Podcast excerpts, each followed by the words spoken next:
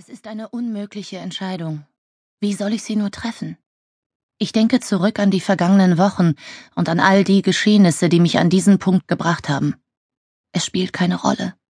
Nichts davon spielt jetzt eine Rolle. Alles, was zählt, ist diese Entscheidung. Diese unmögliche Entscheidung. Einen Monat früher. Die SMS erreicht mich, als ich aus dem Wagen steige. Ich habe so große Angst vor dem bevorstehenden Abend, dass ich den Piepton kaum wahrnehme. Die untergehende Sonne färbt die Skyline von Exeter sacht rosa und orange und lässt die Turmspitzen der Kathedrale schmal und spitz erscheinen. Die Luft ist warm, doch ich zittere. Mein Herz hämmert hart und laut gegen meine Rippen. Will wirft mir einen besorgten Blick zu. Ich nehme das Handy aus der Handtasche und frage mich, ob die SMS wohl von unserem Babysitter stammt, doch im Display erscheint Julias Name. Ein Moment lang wird mir wärmer ums Herz. Was immer meine beste Freundin mir geschrieben hat, sie wird mich wissen lassen, dass sie in Gedanken bei mir ist und es auf die für sie typische Art formulieren. Eloquent, schwungvoll und mit viel Gefühl. Doch die Nachricht ist kurz und knapp. Bitte ruf an, muss mit dir reden. Mir ist klar, dass ich überreagiere, aber ich fühle mich verletzt. Julia weiß, dass mir vor diesem Dinner graut. Sie weiß, was mich dort erwartet, oder genauer gesagt, wer. Und doch geht es in ihrer SMS allein um sie. Vielleicht sollte mich das nicht verwundern. Julia war schon immer ein wenig ich bezogen. Trotzdem passt es nicht zu ihr, das, was mir heute Abend bevorsteht, zu vergessen. Ich klicke die Nachricht weg. Ich habe weder Zeit noch Lust, ihr jetzt zu antworten. Will legt mir den Arm um die Schulter, als wir die Straße zu dem Haus überqueren, in das Leo und Martha erst vor wenigen Monaten eingezogen sind. Es ist ein Neubau, ein glatter weißer Quader, der sich abhebt von den Backsteinstadthäusern zu beiden Seiten. Beeindruckend, oder? Wills Stimme klingt nervös. Ich werfe ihm einen kurzen Blick zu.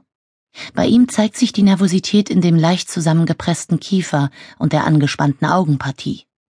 Gut. Ich bin froh, dass die Sache auch ihm zu schaffen macht, denn das sollte sie. Das Haus ist offen gesagt umwerfend und spiegelt mit seinem bis ins kleinste Detail ausgeklügelten Design perfekt die Ambitionen von Lee Harbury wider, Wills Boss. Die Tür öffnet sich, als wir uns ihr nähern. Vor uns steht ein junger Mann im Smoking, ein Tablett mit Champagnergläsern in den Händen. Ich lächle und er erwidert mein Lächeln. Will und Livy Jackson, stellt Will uns vor. Kommen Sie bitte herein. Der junge Mann tritt einen Schritt zurück, um uns vorbeizulassen. Leo und Martha sind in dem Raum dort drüben. Er deutet durch die Eingangshalle auf eine Tür zur Linken. Toilette und Garderobe zu ihrer Rechten. Ich folge Will. Meine Absätze klappern laut auf den Mosaikfliesen. Das Dekor der Eingangshalle ist stilvoll und einfach.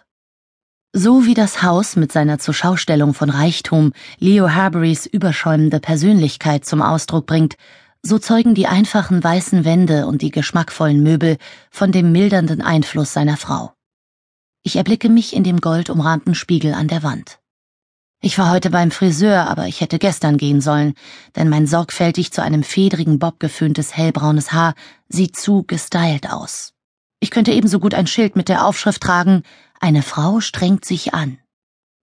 Unwillkürlich lächle ich über diesen Juliaismus und drehe mich leicht, um mein Hobbs Cocktailkleid zu prüfen.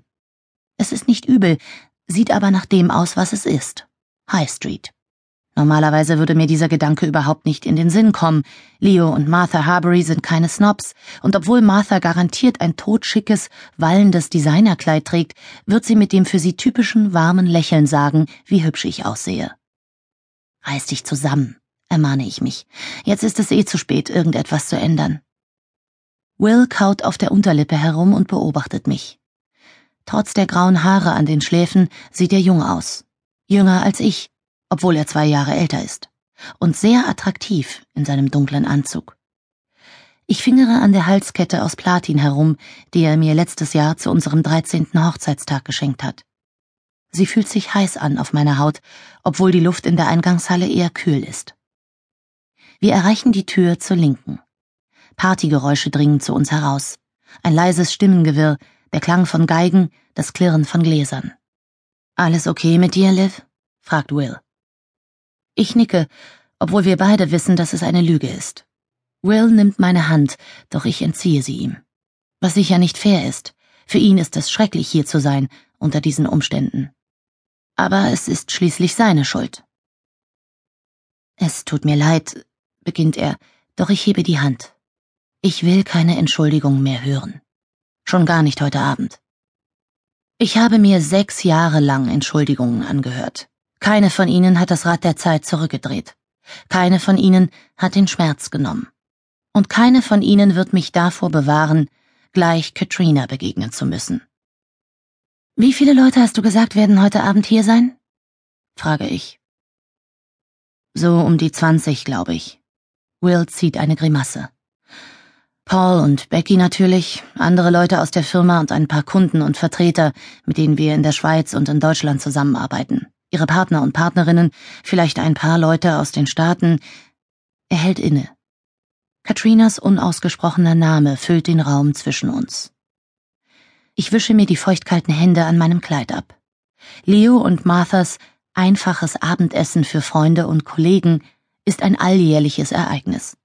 Doch dies ist unser erster Besuch in ihrem neuen Haus. Natürlich ist einfaches Abendessen, gelinde gesagt, die Untertreibung des Jahres. Leo ist ein erfolgreicher Geschäftsmann, der sein Medien- und Marketingunternehmen vor 30 Jahren gegründet und zu einer großen Erfolgsstory gemacht hat. Bereit? Will greift nach dem Türgriff. Mein Handy klingelt. Ich fische es aus meiner Tasche. Im Display erscheint der Name Julia. Wer ist es? fragt Will. Nur Julia. Ich drücke den Anruf weg, stelle dann mein Handy aus. Falls es zu Hause ein Problem gibt, kann der Babysitter Will anrufen. Ich kann mich nicht mit Julia befassen. Zumindest nicht im Moment. Ich kann nicht einmal klar denken. Wieder werfe ich Will einen Seitenblick zu. Er sieht verängstigt aus. Seine Hand ruht noch immer auf dem Türgriff. Plötzlich durchfährt mich diese elende Eifersucht, und ich überlege, was er wohl dabei empfindet, Katrina wiederzusehen. Sie hat kurz mit Will zusammengearbeitet, bevor sie nach Paris geschickt wurde, um Leos französisches Unternehmen zu leiten. Ich versuche mich an das Mädchen auf der Harbury Media Website zu erinnern, eine Blondine mit feinen Gesichtszügen und einer Stupsnase, perfektem Make-up und einem verführerischen Lächeln. Oder hatte ich mir das Lächeln nur eingebildet? Liv? Will sieht mich an. Drinnen im Zimmer lacht jemand. Es tut mir so leid, flüstert er. Ich nicke, ohne ihn direkt anzusehen. Am liebsten würde ich mich umdrehen und ihn anschreien,